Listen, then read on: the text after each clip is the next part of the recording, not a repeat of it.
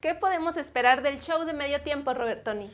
Híjole, pues mira, eh, el cambio de, compañía que esté promocionando ahora el, medio tiempo, que Apple esté ahora al frente y no Pepsi, si podemos decir marcas, o nos, o nos van a cobrar, ¿eh?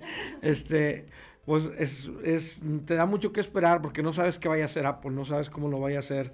Eh, realmente el show de medio tiempo del Super Bowl es algo que mucha gente espera, sobre todo las esposas de los que vemos el americano, la, familia de los que vemos el americano, se ponen ahí para ver quién va a salir y qué va a hacer. Y han sido grandes espectáculos, este, como el de Michael Jackson, como el de Journey, el de Madonna, y también han sido unos espectáculos feísimos, malísimos, como el, el último, el de The Weeknd, que nadie lo... Dice, me está viendo Víctor con cara de qué está hablando Roberto. Pero muy malo. Entonces, ahorita vamos a ver, Rihanna es una gran cantante. Eh, tiene muchas canciones que ha hecho con, con otros artistas. Entonces, que podemos esperar a lo mejor la aparición de ahí. Ah, no sé si, recuerdan que antes siempre decían, pues, oye, va a cantar, va a salir tal, tal artista. Y, se escuchaban los rumores, ¿no? De que es que a lo mejor va a entrar junto con él o con ella tal persona y tal persona. Y te quedabas así de que, ay, a ver si es cierto. Y pues espero que con Rihanna lo puedan hacer esta vez. Cuando The Weeknd se aventó el show solo, no, pues estuvo aburridísimo. Nadie, nadie lo vio, nadie lo recordó.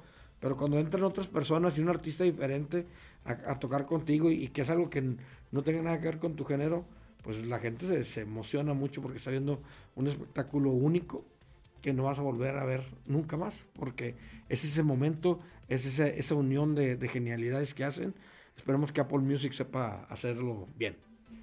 Fíjate que respecto al medio tiempo, eh, Dios me ha dado la suerte de, de, ver desde el quinto supertazón, el de Dallas contra los Delfines de Miami, y el, y el medio tiempo lo ocupaban para pasar grandes bandas estudiantiles, universitarias, y la verdad es que como eran las primeras veces que se veía el fútbol americano por televisión en México, nos sorprendía la uniformidad y, cómo eh, en, en el campo se veían aquellos movimientos extraordinarios, todavía no salían los grandes personajes de la música, y ahorita que tocaba el tema...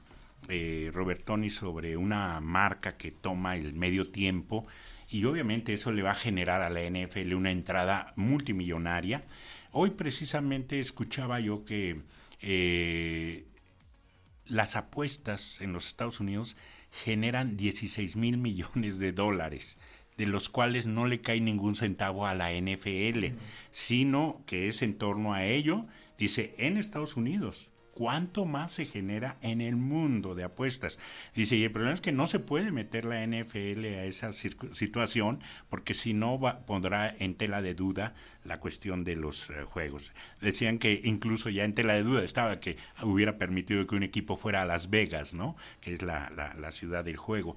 Entonces, eh, bueno, pues... Eh, yo solamente puedo decir que el hecho de que grandes marcas se hagan cargo del medio tiempo tienen que garantizar un espectáculo extraordinario eh, donde la gente incluso yo creo que no sé si en determinado momento vaya hasta por ver el espectáculo en medio tiempo porque les recuerdo que el primer Super Bowl no se llenó ni siquiera el estadio de Los Ángeles, California, tuvo como un 70 o 60% de aforo, precisamente porque no había toda esta mercadotecnia en torno al gran juego.